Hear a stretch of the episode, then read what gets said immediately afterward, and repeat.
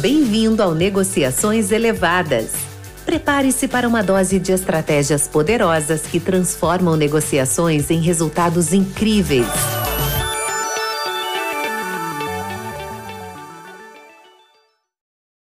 Olá, sejam bem-vindos a mais um episódio do Negociações Elevadas.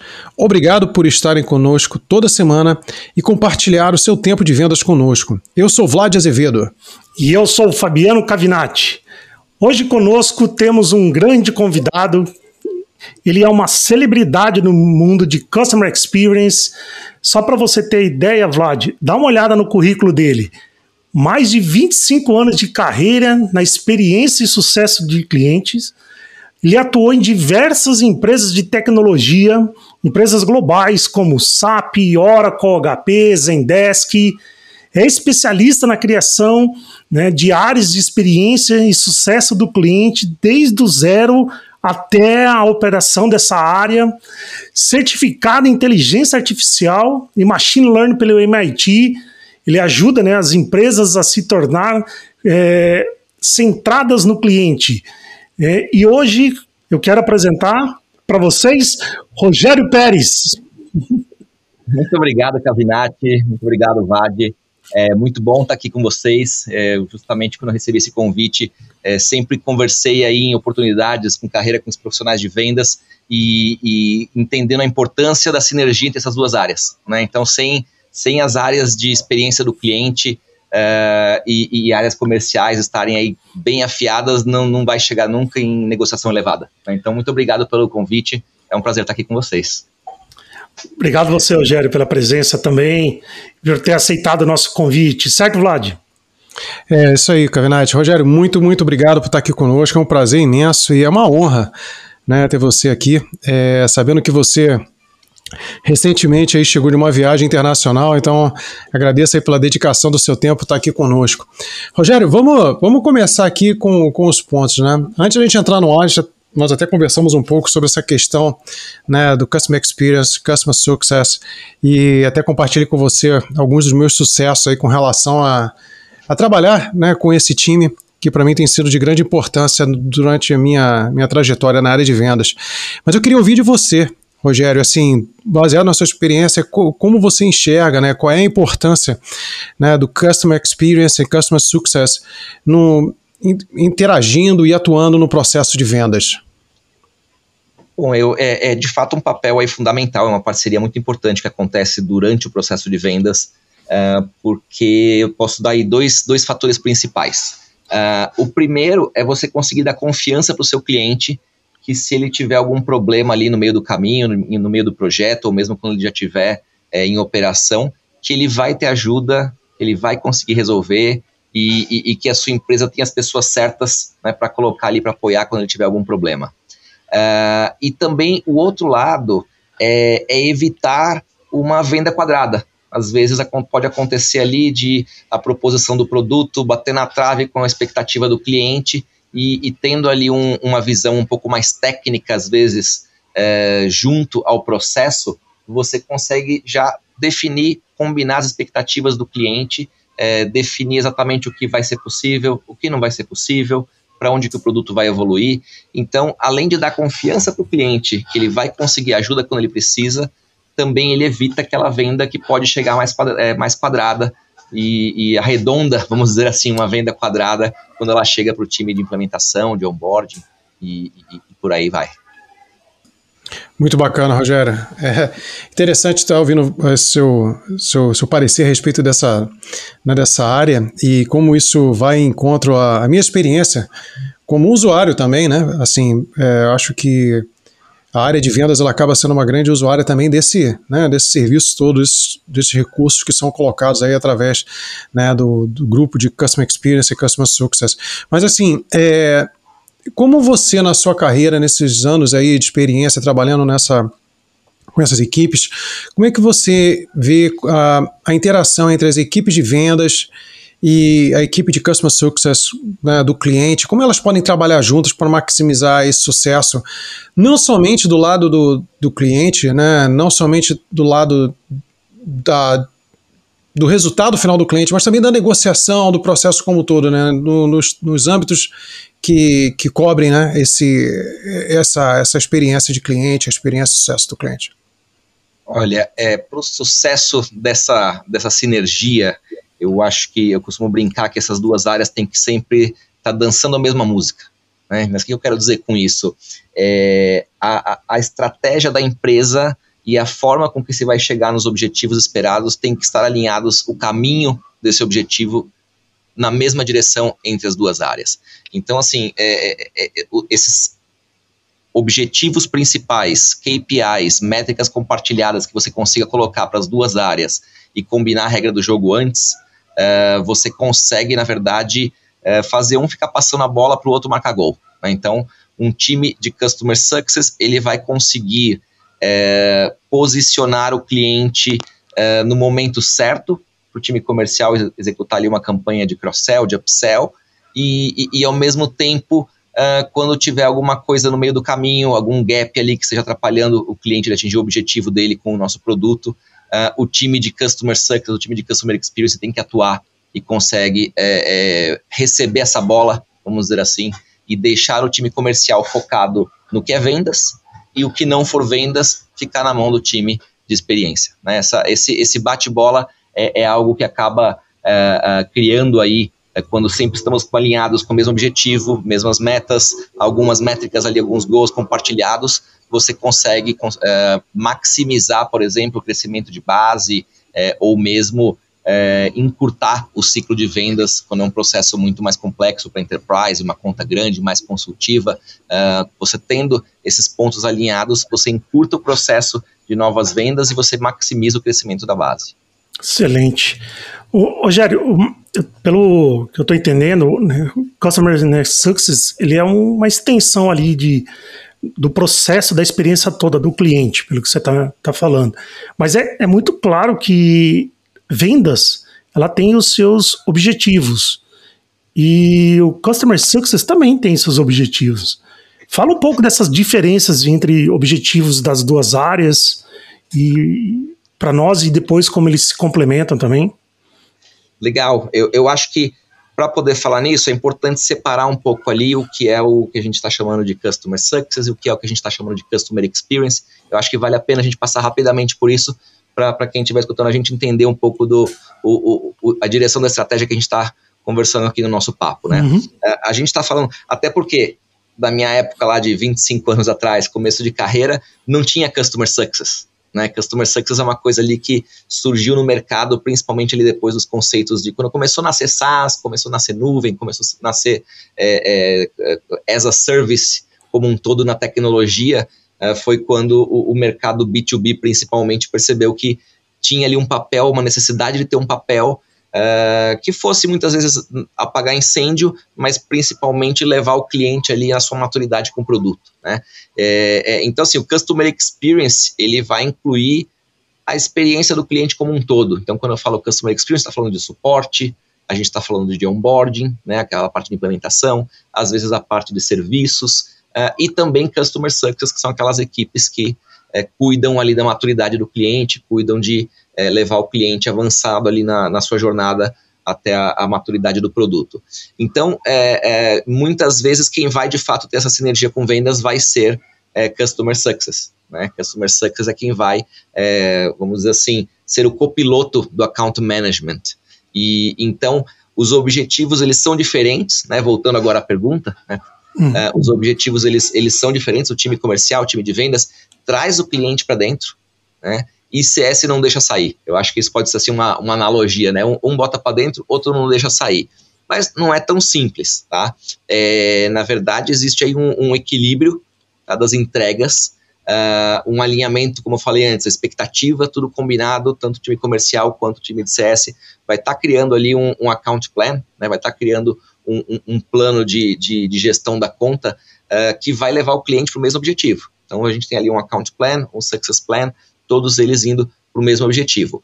Uh, na verdade, o time de CS ele vai entender o escopo né, e o propósito de valor do produto, vai cuidar de garantir que o cliente atinja a maturidade do seu uh, do seu objetivo de negócio com o nosso produto, enquanto vendas vai estar tá focando justamente uh, numa parte que tem objetivos mais financeiros, vamos dizer assim. Né? Então vai ter ali, uh, muitas vezes, existe uma grande questão, ah, o time de Customer Success tem que ser medido também por, tem que ser comissionado, tem que ser, ganhar, tem que ter meta financeira de crescimento. Então eu acho que objetivos entre as duas equipes, maturidade do cliente, não deixar o cliente sair, ou seja, números de churn, e claro, o crescimento de base, estão com Customer Success. E aí, compartilhando o crescimento de bases com o time comercial, vai estar tá focando mais em, em, expansão, em renovação, em trazer clientes para dentro e, crescer a base atual. É, isso traz um, um outro ponto, né? Você precisa ter um alinhamento muito bom entre as equipes de vendas e a equipe de CS. Isso uhum. sem sombra de dúvida. E que estratégias que você recomenda para os nossos ouvintes quando a gente fala de como fazer essa, esse alinhamento da, da estratégia entre CS e vendas? Olha, um, um alinhamento muito importante tem a ver com uh, o momento da empresa e, e, e que todos ali estejam na mesma página uh, no seguinte sentido: a empresa, todo mundo quer fala que quer ser customer centric. Né? Ser customer centric é, é, a bola da vez. Muitas vezes as empresas falam. Só que algumas empresas não estão prontas ainda, muitas vezes pela maturidade do seu produto, elas ainda, ainda estão centradas no produto e não há nada de errado com isso.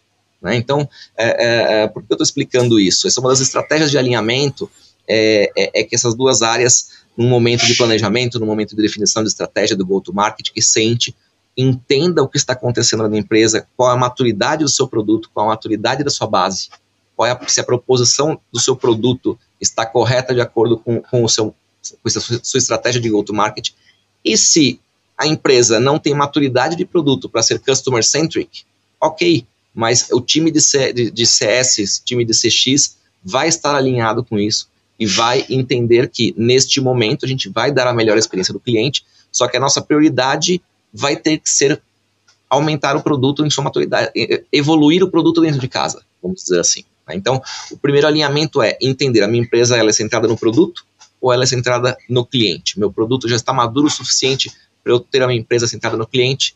Ótimo. Uh, e o outro ponto é uh, uma visão uniforme entre as duas áreas da jornada do cliente.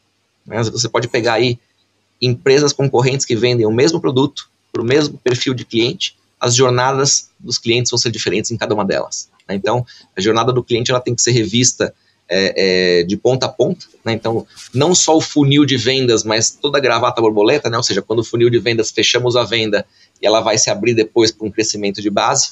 Então, esse ponta a ponta, tudo que acontece de ponta a ponta, é algo que tem que ser revisado o tempo todo, anualmente, semestralmente, depende se você lançou produto, se evoluiu o produto, se teve algum M&A ou não, revisar a jornada do cliente e as duas áreas têm que entender exatamente qual que é cada passo dessa jornada e, e, e ter, falar, ok, entendo, entendo se minha empresa é centrada no produto ou centrada no cliente e então eu sei o que eu preciso executar aqui para o cliente evoluir nessa jornada. Hum. O, só para complementar, o, eu fiquei com uma dúvida, eu acho que alguns ouvintes também podem ter ficado. É, o, uma área de experiência do, do cliente ou uma área de junto com a área de CS, né? É, existe uma empresa, ela tem que estar muito madura nos seus processos ou uma empresa, uma startup, uma empresa que está nascendo, ela já nasce com essa área? Tem algum receita, uma receita ou isso vai depender de vários outros fatores? Quando que é ideal eu pensar numa área de customer experience ou de customer success? É, minha sugestão é pensar desde o começo. Isso não quer dizer que você vai ter que nascer ali com uma área gigante, que você vai ter que já fazer um investimento gigante. Mas o que eu quero dizer com pensar disso desde o começo é o seguinte: quando você estiver estruturando ali o seu processo de, de seu business plan, né, da sua startup, ou mesmo já quando você estiver numa, numa empresa mais madura, que já tem ali é, um, um, uma certa maturidade de produto, vou lançar minha área de Customer Experience, você vai precisar entender muito bem qual experiência você precisa e pode dar para cada tipo de cliente que você tem. Né? Então você sabe, olha, minha empresa é uma empresa que vai vender só para SMB, vai ser totalmente self-service, vai ser totalmente via e-commerce, ou não, minha empresa já nasce com um produto que ela vai ser para um cliente B2B, enterprise, gigante, eu já vou ter que ter ali uma venda complexa, consultiva. Então, quando você está montando ali o seu, o seu produto, né, você já sabe qual, pelo menos na maioria das vezes, né, já se sabe, que às vezes você te descobre lá na frente que é outra coisa, né, mas supõe-se que já saiba qual é o seu perfil de cliente, é, você tem que colocar na conta ali é, o que você vai precisar investir para manter aquele cliente. Então, vou dar um exemplo prático aqui, tá? Uhum. É, uma empresa grande que, vamos dizer, que está usando o meu produto, e se meu produto parar, ela vai ter algum prejuízo, isso é um, é um, um critério ali que eu gosto de usar, né? Uhum. A empresa está usando meu produto, se meu produto saiu do ar, eu estou causando prejuízo para o meu cliente, essa empresa ela vai estar tá disposta a pagar ali por um suporte mais proativo, ela não vai ficar feliz com o básico. Né? Hum. Então, é, é, eu costumo falar que assim, você não pode servir champanhe para todo o avião, senão a companhia aérea quebra. Né? Então, você não vai servir champanhe na classe econômica, mas você não pode deixar de servir champanhe na classe executiva, porque quem está lá vai querer tomar o champanhe. Então, você saber até que fileira é a sua classe executiva e até que fileira você pode ter um avião linha popular, só SMB, uma experiência mais escalável, mais tech touch, ou eu não, eu tenho ali um, um, um, táxi aéreo que é só jatinho, porque eu vou ter que ter ali uma experiência concierge, né? Então, você tem que mapear no mínimo isso, mesmo que você não esteja pronto para implementar uma área de CS, de CX, para você saber onde está esse threshold, né? onde está esse, esse limiar daquele tipo de cliente que, olha, aqui eu vou precisar de um Customer Success Senior, que vai saber falar com, com C-Level, com o diretor, que vai ter ali uma bega de uma bagagem, ou não eu vou ter que criar aqui uma área que com uma, um, um self-support aqui que me ajuda a resetar a senha, já vou resolver 90% dos meus clientes, então eu posso terceirizar um, uma área de suporte porque eu tenho ali um, um self-support automatizado por inteligência artificial. Né? Então, concluindo, resumindo, vale a pena desde o começo, no mínimo, já mapear isso, mesmo que você não vá já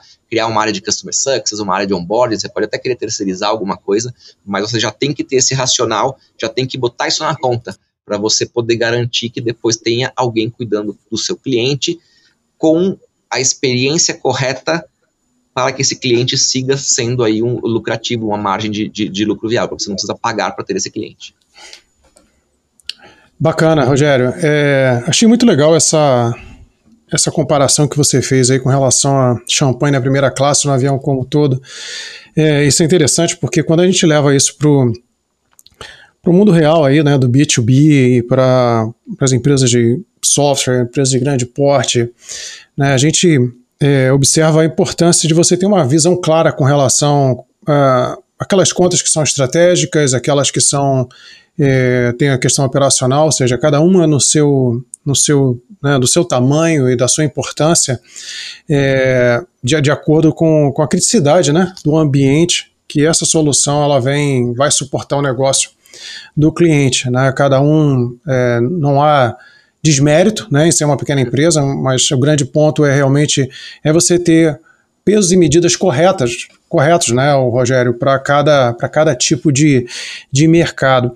Nessa, nessa sua análise, é, quando você se junta com seu time né, de CS e CX, você, assim, como é feito essa análise né, na prática com relação às aquelas contas que são estratégicas. Né? É, a pergunta é mais relacionada como é o trabalho junto com, com account manager ou account executive para definição dessa da parte estratégica, né? Como a gente vai trabalhar aqui? Porque o grande um dos grandes direcionadores hoje desse mercado, né? Tá, a maioria das empresas estão direcionando a, suas, a sua receita baseada em subscrição. Né? Durante muito tempo a gente veio trabalhando aí com licenças perpétuas e manutenção e hoje cada vez mais o mercado se direciona para uma receita recorrente, né?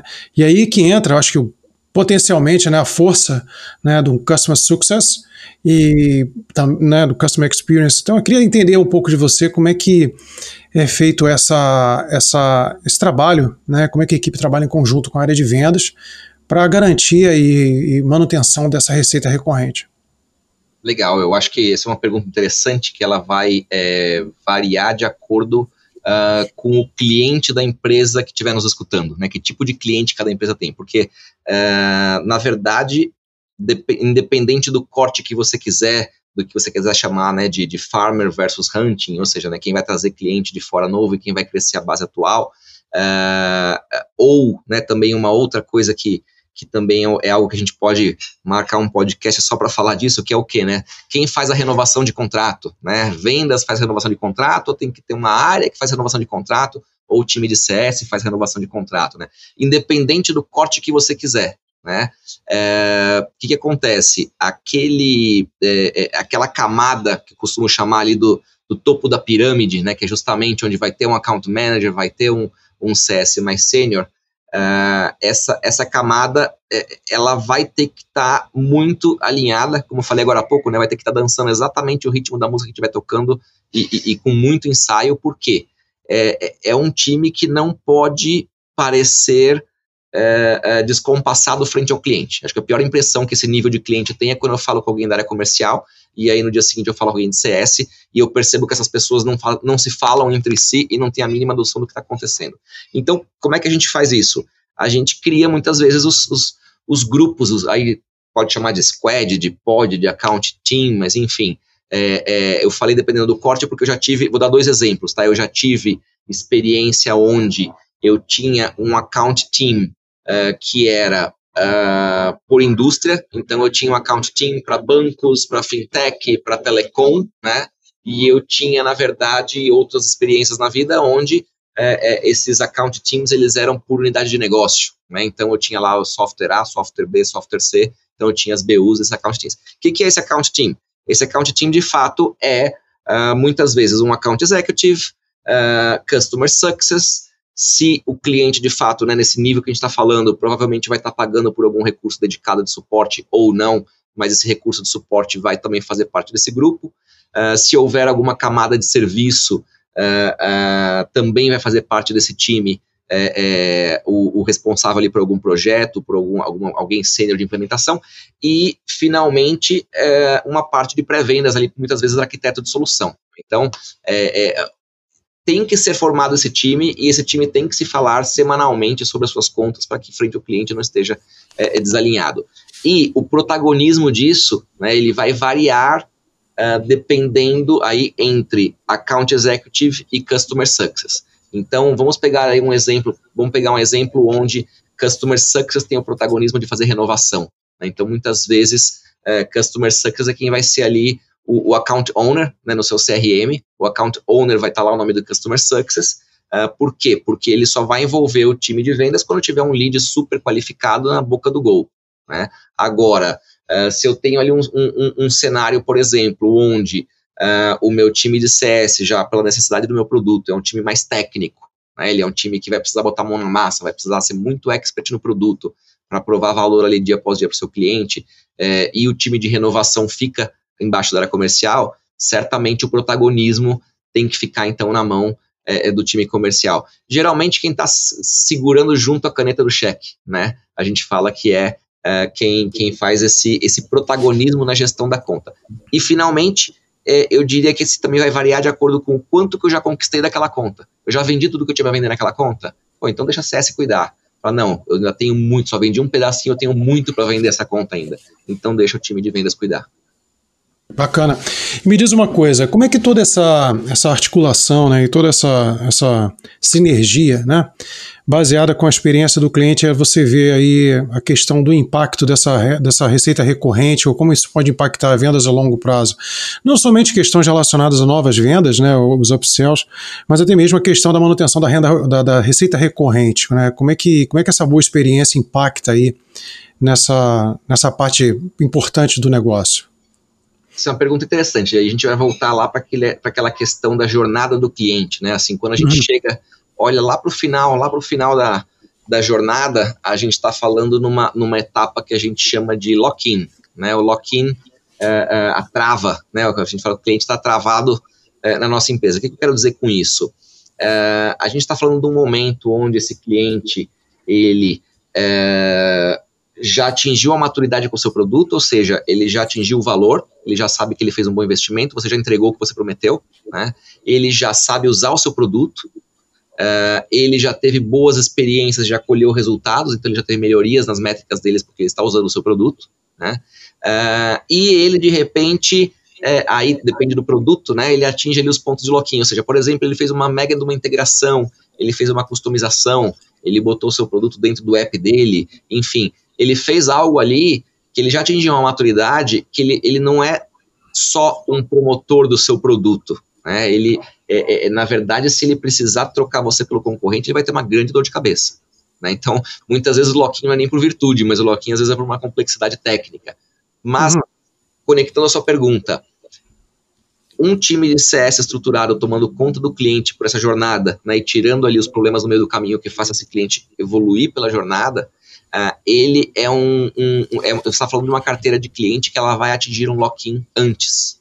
Você vai conseguir ter um, um maior índice de lock-in na sua base e você vai ter um tempo de jornada até o lock-in mais curto. Então, quando você atinge ali um lock-in, você já consegue começar a negociar contratos de muitos anos, né? E, e, e consequentemente, você já consegue ali reportar para os seus investidores que você tem uma, uma garantia de receita de longo prazo. Ou seja, com negociações extremamente elevadas, né? A partir do momento que você cria essa, essa, essa sinergia, essa união, esse lock-in, enfim, você começa a ter aí. Porque eu acho que o grande, o, o grande ponto é aquilo que a gente vem falando sempre, né? E é, cada vez mais se torna um, um jargão, e é um jargão no bom sentido, que é a venda de valor. Né? Eu acho que o mais importante aí para um, um cliente, né, e para ambos os lados, né, é ter valores associados, né, aquela questão, famoso win-win, né, ou seja, ter o lado positivo da, da, da solução e ter o lado positivo da venda, mas enfim, ter essa sinergia. Agora, eu estou aqui doido para te fazer uma pergunta, Rogério, mas é mais voltada agora com relação à sua uh, essa essa nova área que você está aí investindo né, na sua educação, no seu conhecimento, que é com relação às ferramentas que o mercado cada vez mais vai colocando aí para a gente né, utilizar tecnologias para a gente poder trabalhar. E uma delas é com relação à inteligência artificial, né?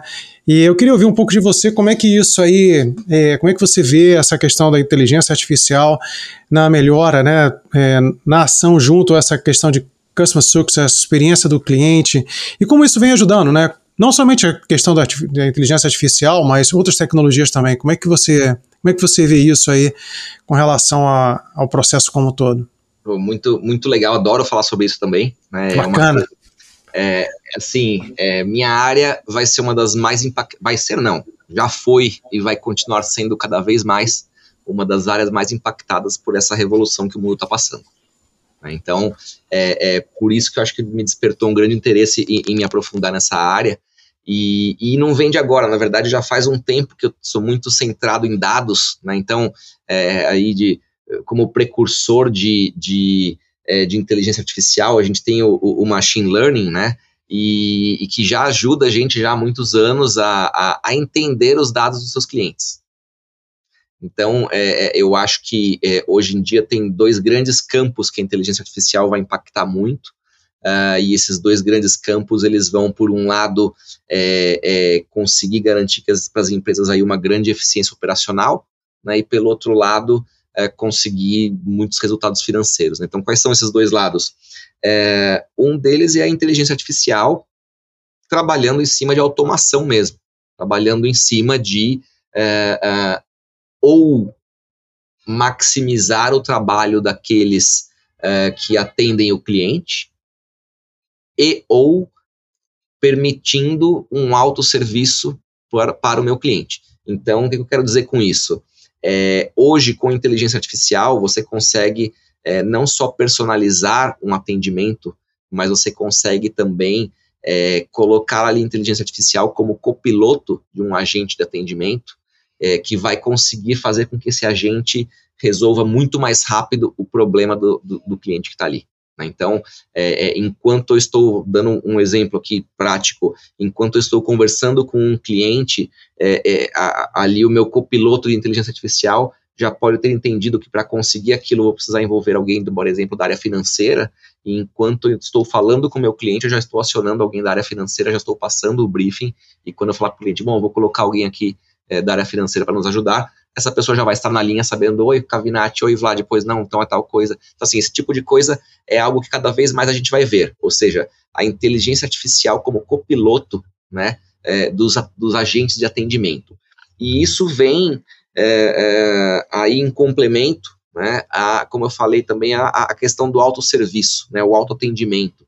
Então, é, a gente teve uma, uma saturação aí na última década, acho que é uma, uma década atrás, não vou me, aprender, me apegar à data agora, uh, mas quando começaram a surgir ali os chatbots, né, os chatbots eram muito chatos, eles eram uma coisa, ele, ele, a impressão que se dava ali era que aquilo era feito para se livrar do cliente, né, assim, eu, eu vou colocar algo aqui porque eu não quero falar com o meu cliente, né, e hoje em dia não, hoje em dia aí você tem é, ferramentas avançadíssimas onde é, eu sei que eu estou conversando com, com um robô, com um NLP, com algo que tem ali um bar de um GPT por trás, é, só que eu consigo é, permitir que o meu cliente, é, hoje em dia é super comum você ver empresas de SaaS que tem mais de 50% de defração de ticket por inteligência artificial. Ou seja, é, eu consigo permitir que mais da metade dos meus clientes que estão me acionando uh, eles uh, consigam resolver os seus problemas por conta própria. Né? Uh, então, isso é o que eu falei de ganho de eficiência operacional. E o outro lado é o que? É saber maximizar o que eu faço com a análise dos dados do meu cliente. Né? Então, é, as empresas hoje estão subutilizando muito os, os dados dos seus clientes. As empresas não sabem o que fazer, né? elas não sabem correlacionar é, é, os dados do seu cliente, que eu tenho ali um sistema financeiro, eu tenho um CRM, eu tenho um ERP, eu tenho um, um, um sistema de gestão de ticket. É, então, assim, são muitos sistemas que eu tenho ali que tem dados dos meus clientes e eu não consigo conectar aquilo. Né? Então, a inteligência artificial ela vem agora é, de uma forma que ela consegue fazer ali uma, uma um, um catálogo de tudo isso, um, um, label de tudo isso e, e começa a estruturar isso para você de uma forma que ela conecta isso e, e, te traz informações ali muito interessantes. Então, acho que esses dois, é, esses dois pontos aí são as principais tendências aí de, de inteligência artificial que estão impactando a área de Customer Experience. Muito, muito, bom. É, acho que inteligência artificial a gente dá para fazer um, um, podcast também, né? Só a respeito da, do, do emprego da inteligência artificial em, em toda a jornada do cliente, né? Vamos dizer assim. E, Rogério, uma, uma outro, um outro ponto, né? A, a experiência do cliente, ela, ela começa desde o, da venda, né? Vamos dizer assim. Do primeira abordagem ali do, do accounting na, na, conta, do vendedor na conta, depois de como estabelece toda esse, essa venda, de como você faz essa passagem, e assim é, as experiências de outras áreas que vão tocar esse cliente também. Ou seja, a, a experiência do cliente como um todo, como você falou, a experiência do cliente ela abrange muito mais né, do que o sucesso do cliente. Né? O sucesso é parte da experiência do cliente. E em termos disso, né, falando em melhores práticas para customer experience, né? Você recomenda alguma melhor prática para que todos considerem o cliente como o, a experiência do cliente como ponto central na estratégia? Olha, uma, uma prática que eu, que eu costumo dar, que na verdade é, é, é um dos alicerces né, para que você consiga estruturar uma boa área é, é, de Customer Experience. Na verdade, não é só estruturar uma área, né, é oferecer uma boa experiência de ponta a ponta na jornada uh, é que as empresas priorizem uh, mecanismos quando for tomar suas decisões de negócios, priorizem, independente do seu produto, mesmo que não seja tecnologia, né? Por isso que eu falo que priorizem é, o, o, entendimento do que o seu cliente faz com o seu produto. Né? Então, é, se eu estou falando de SaaS, então o que eu estou falando é uma monitoração do que o meu cliente está fazendo com o meu produto uh, ah, para eu saber exatamente uh, o que está dando certo, o que não está dando certo, o que funciona, o que não funciona. Eu acho que o, o pior cenário, se a gente for né, considerar um cenário de SaaS, é, é, a empresa que hoje não consegue entender o que o seu cliente está fazendo com o seu produto. Por quê? Porque isso é o que vai justamente é, permitir ali um mínimo de proatividade na hora de tomar definições de, de roadmap de desenvolvimento, uh, de quais áreas de, de, de, atendimento e suporte eu preciso gerar mais conteúdo técnico, uh, eh, para onde que eu preciso treinar a minha inteligência artificial de atendimento primário para fazer triagem, uh, apontar os, os, os, as possibilidades para um autosserviço. Né? Então, a principal dica que eu dou é priorize entender exatamente o que o seu cliente está fazendo com o seu produto. O que, como, por que, onde, independente de qual for o seu produto. Você tendo essa informação na mão, você vai conseguir melhorar de ponta a ponta na jornada. Cada etapa, cada métrica que você tiver ali, você vai ter alguma informação importante na mão para conseguir melhorar. Sim, não.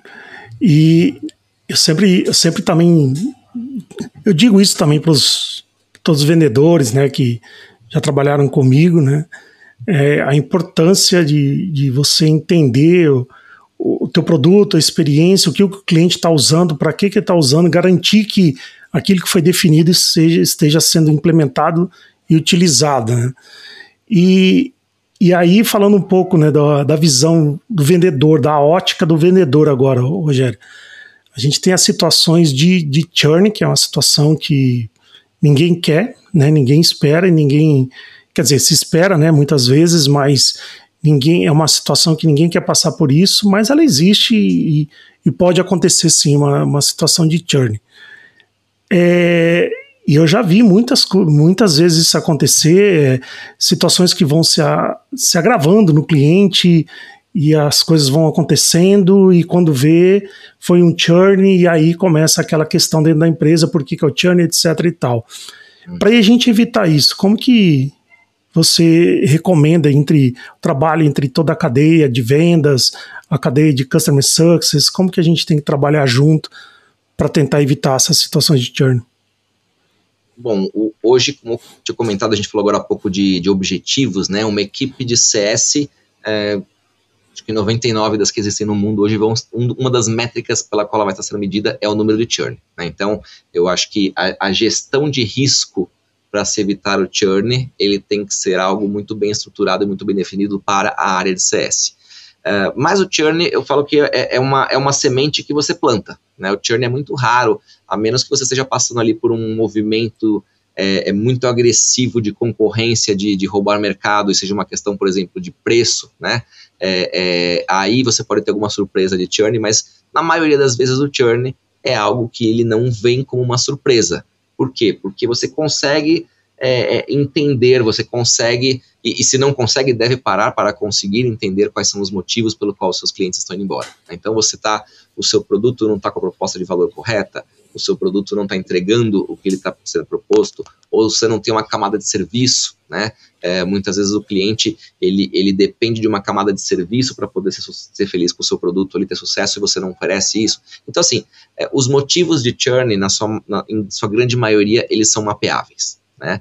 É, se você não tem nenhum aviamento, né, por onde começar? É, olhando para os seus clientes que já deram churn.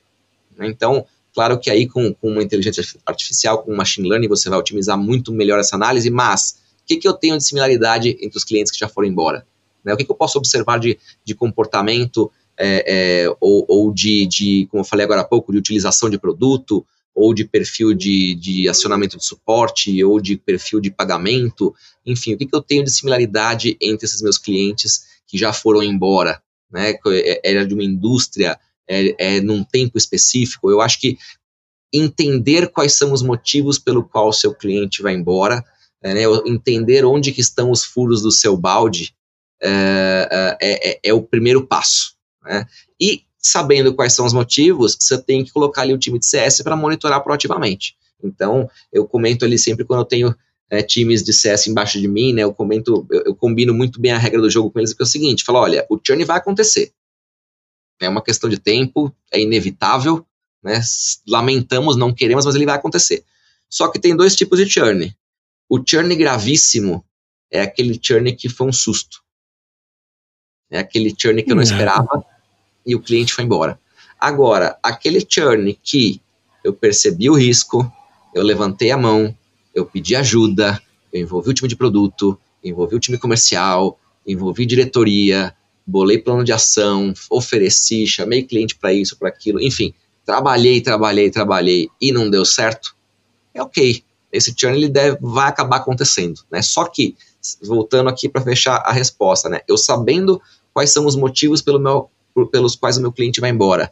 E eu monitorando proativamente isso, uh, assim que eu enxergar qualquer sinalzinho de fumaça, né, e, e, e, eu já vou chamar as pessoas certas, já vou envolver quem que eu tenho que envolver, seja o time de produtos, seja, seja o time de vendas, para já botar todo mundo na ambulância e vamos embora lá para o cliente para resolver o problema. Bacana, Rogério.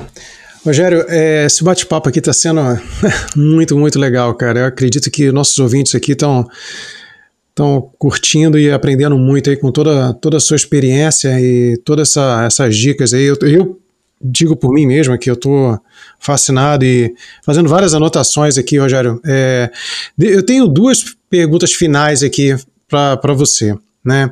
A primeira é: qual é a dica que você dá para equipe, as equipes de vendas, para equipes comerciais, é, melhor trabalhar com o time de Customer Experience CS? É, quais são as dicas que você dá para esse time?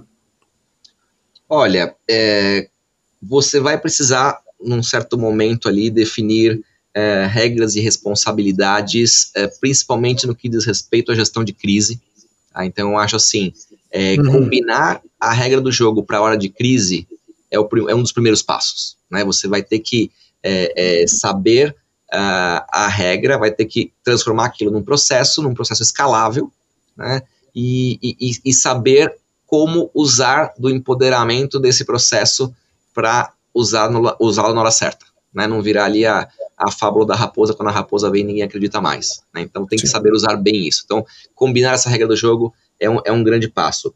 Uh, um outro passo que eu gosto muito que, que as lideranças coloquem ali é metas compartilhadas entre essas áreas. Né? Então, é, é, eu costumo propor ali, quando, quando eu estou negociando com, é, de novo, em planejamento, né? eu falo, olha, é, meu time vai ser medido ali por, por churn, ok, vai ser medido por é, tempo de onboarding, é, no entanto, métricas de é, tá, índice de renovação e crescimento de base, né, expansão e renovação, eu acredito profundamente que são metas que deveriam ser compartilhadas entre vendas e produto, por exemplo.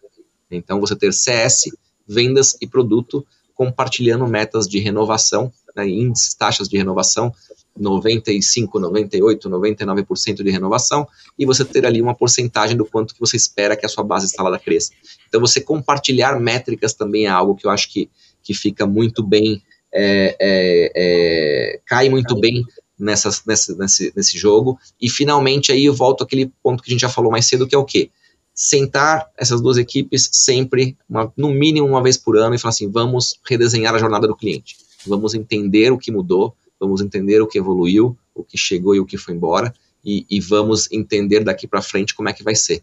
Uh, isso sendo feito com uma certa cadência, uh, cria-se ali um, um, uma sinergia muito legal e, e, e, o cliente ele, ele se sente muito mais acolhido. Ele sabe que ele tem ali é, um, dois, dois braços para cair. Bacana. Bacana. Eu, eu a modesta, sim, na, na, na, modéstia aqui do meu, do meu, do meu conhecimento, é que eu ainda sugeriria mais um, uma situação aí que é definir os owners, né, Rogério? É, nessa cadência aí, acho que você comentou, eu adorei essa, esse seu exemplo aí de ter essas cadências semanais ou, ou bissemanais, é, mas assim, acho que a definição dos owners é também um, um, ponto aí importante, né, que pode sair dessas reuniões que cachorro que tem dois donos acaba morrendo de fome, né? Aproveitando que você falou aí de, de owner de conta, eu acho importante aqui só somar um, uma observação que é o seguinte: é, ter a consciência de que não vai ter uma regra absoluta, né? Ou seja, vai ter exceção o tempo todo né? e, e, não sofra com isso, porque muitas vezes fala assim, ah, o owner vai acontecer se for até tantos mil para cá, tantos mil para lá, ou na indústria X, na indústria Y, é, é, e isso vai acabar variando, isso vai acabar, é, é, muitas vezes você vai ter que fugir da regra ali porque você tem um relacionamento melhor com, com account executive, outro com CS, é, mas sim, sem dúvida, é, sem dúvida nenhuma, combinar ali o owner vai ajudar bastante.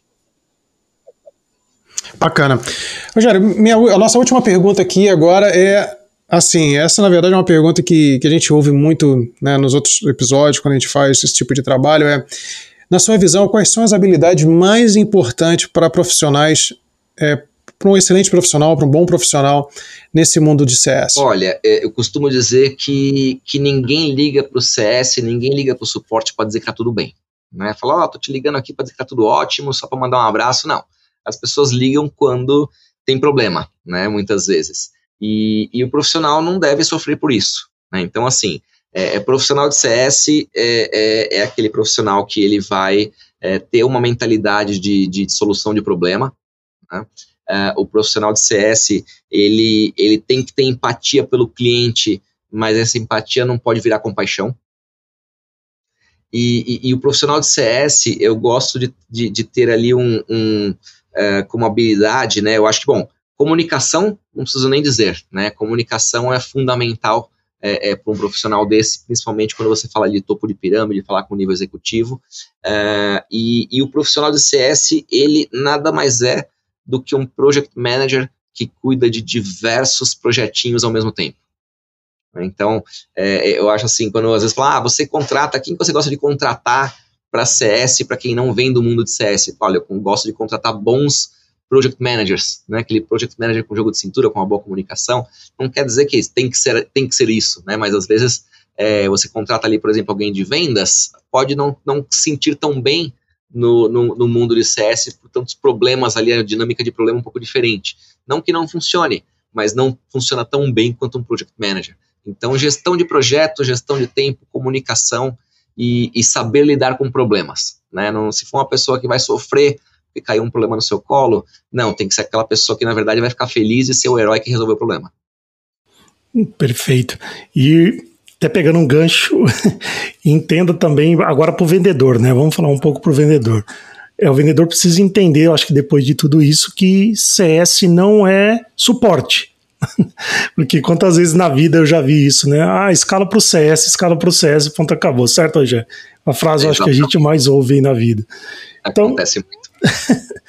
é, Rogério, obrigado, muito obrigado mesmo por esse bate-papo. Foi, a gente está um pouquinho avançado no tempo, foi muito legal. Acho que a gente discutiu bastante pontos estratégicos aqui, práticas também aqui de mercado. E eu queria saber se você tem alguma consideração final. Olha, é, também estou muito contente com o nosso papo, porque que, agora que eu vi que o tempo de fato passou, foi uma excelente conversa, muito bom tratar desses assuntos com vocês. E, e, minha recomendação final, ela vai aí misturar os meus dois mundos aí de paixão, né, que é o Customer Experience e Inteligência Artificial, porque é, uh, saiba o que o seu cliente está fazendo, né, hum. entenda ali que dados você tem, uh, busque uh, centralizar tudo que você tem do seu cliente vindo de diferentes sistemas, né? É, se, se, se você, por exemplo, é, é, entende que ah, eu vou criar um algoritmo para detectar risco de churn, no outro oposto dessa barra, você está falando ali que os clientes que estão do outro lado do churn são clientes promotores que vendas pode ir lá e vender mais. Então, assim, saber o que fazer com os dados do seu cliente é, não é só uma questão de é, é, de evitar churn ou de, de atendê-lo mais rápido, mas também de saber a hora certa de dar o bot ali e trabalhar em expansão. Né? Então, é, a minha dica final é, é mergulhe nos dados do seu cliente e aproveita dessas ferramentas que, estão surgindo, que estão revolucionando o mundo, é, se especialize nisso. Né? O pessoal fala, ah, a inteligência, inteligência artificial vai tirar meu emprego. Não, mas alguém usando ela pode tirar. Então, seja você. Exato. Por isso que eu falo, isso pode dar um, um outro podcast, porque essa eu acho que é a pergunta e a dúvida de todo mundo. Vou ser substituído não? Mas, Rogério, muito obrigado novamente. Vlad, obrigado também aí pro teu tempo aí na disponibilidade. E, caros ouvintes, também não esqueçam de dar o like, aqui no nosso podcast, no, no, LinkedIn, seguir a gente no LinkedIn, seguir a gente no Spotify, no, no Apple Podcast também. Nós estamos presentes na, nas maiores plataformas. E até a próxima. Obrigada por ouvir mais um episódio de Negociações Elevadas. Deixe seus comentários e perguntas. Boas vendas!